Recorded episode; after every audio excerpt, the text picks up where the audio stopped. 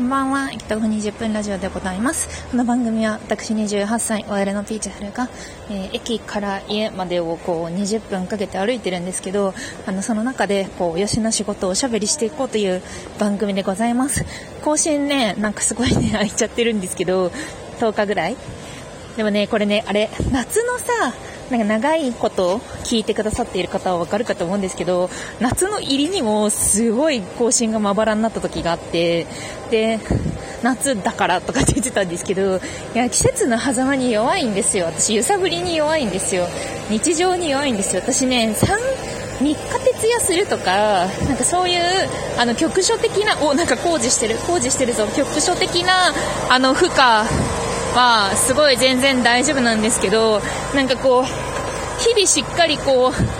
生きるみたいな、そういうところがね、ちょっとね、弱い部分があってね、季節とかがね、変わるとね、まあ、風流な体ですよっていう、なんか、すいませんね、正当化しましたですけどね、いう感じで、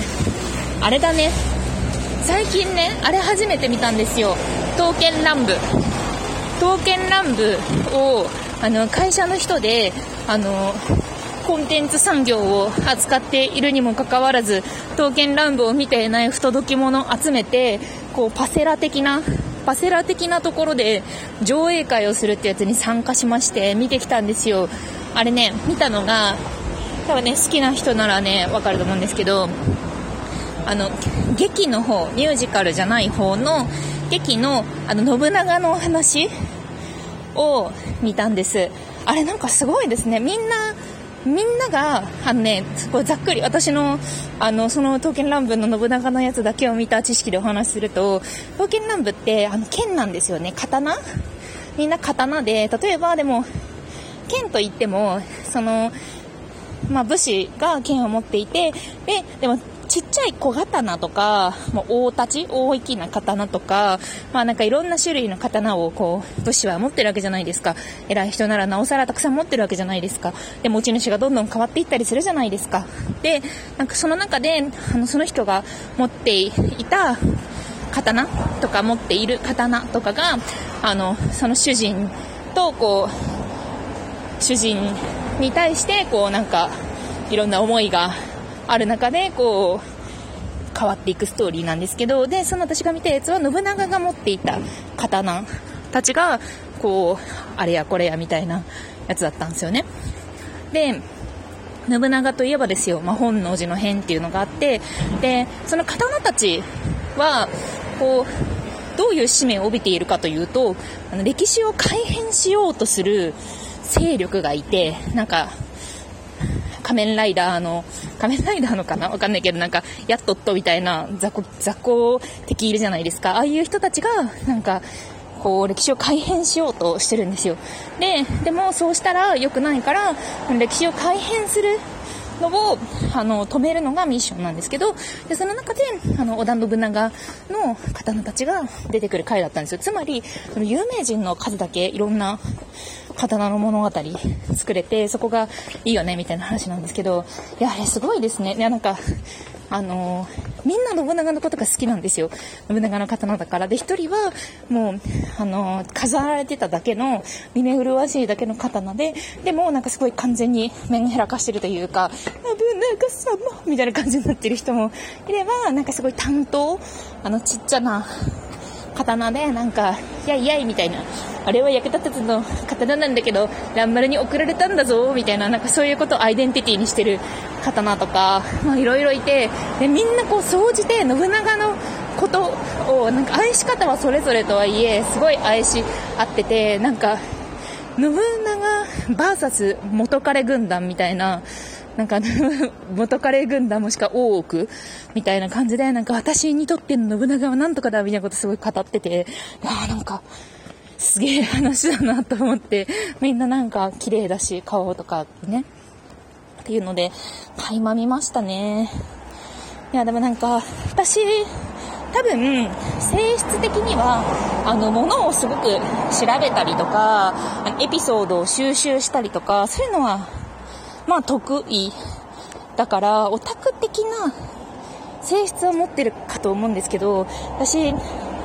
あのいまいちキャラクターとか人間とかにハマれないところがあって、私のこのコンテンツ消費の思考性として、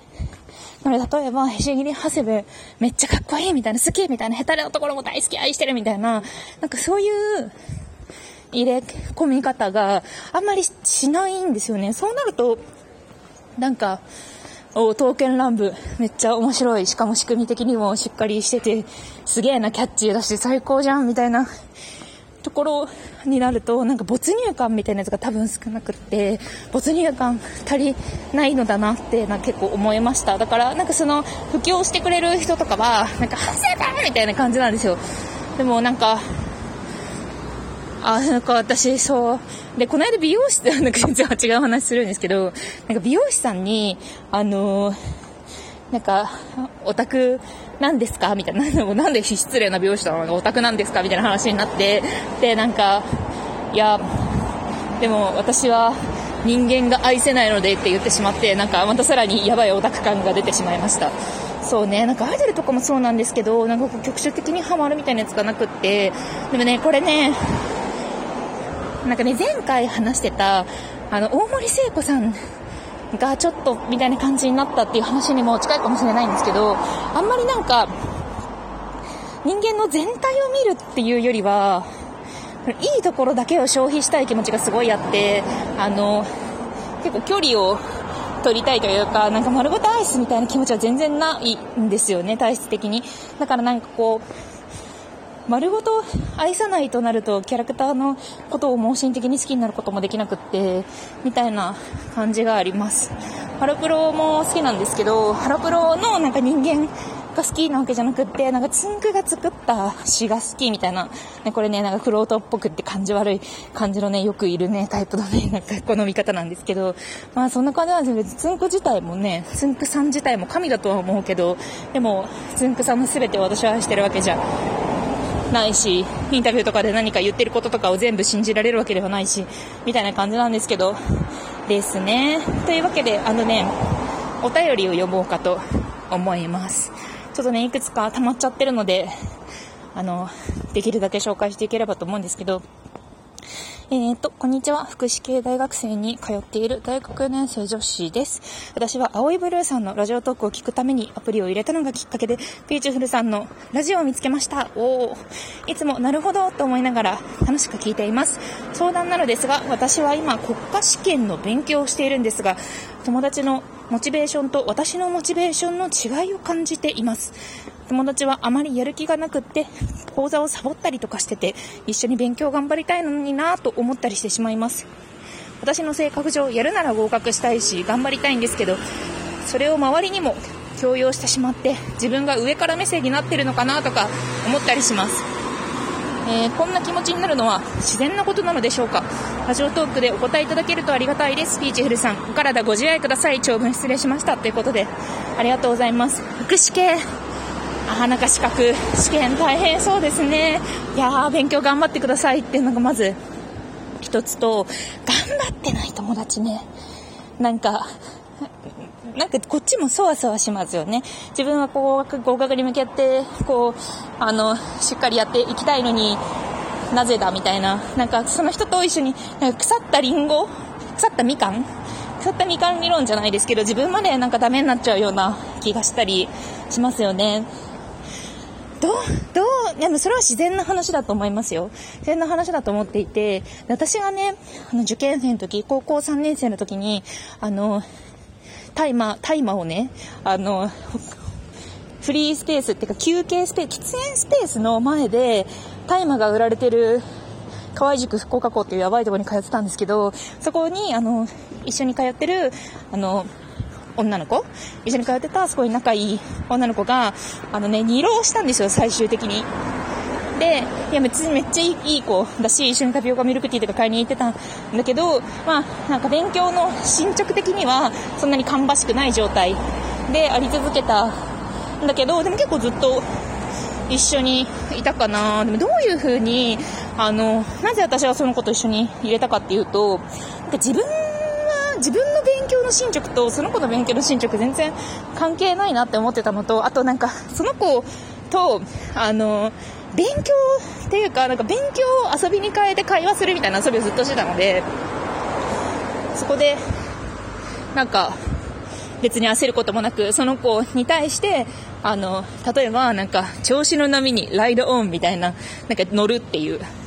あれじゃないですか、熟語？あるじゃないですか。ね、ライドオンとか、え、なんか、それ私にも、ジョインさせてよ、みたいな。もしくはパティシペートインさせてよ、みたいな。これ、あの、加わるの言い換えが2つあるんですけど、とか、なんか、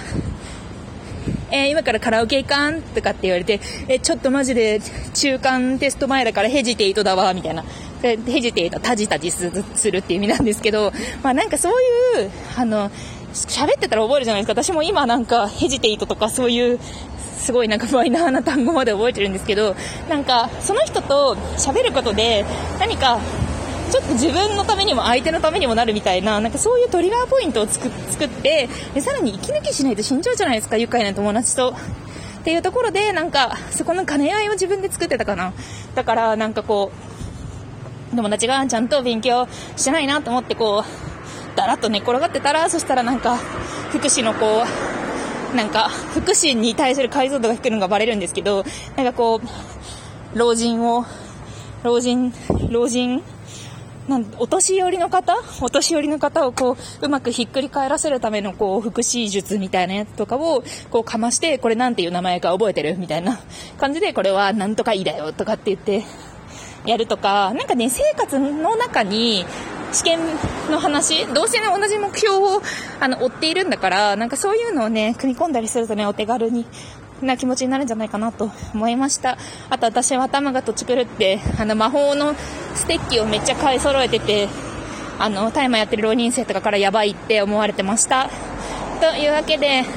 いつ、いつしか紹介できなかった。ではね。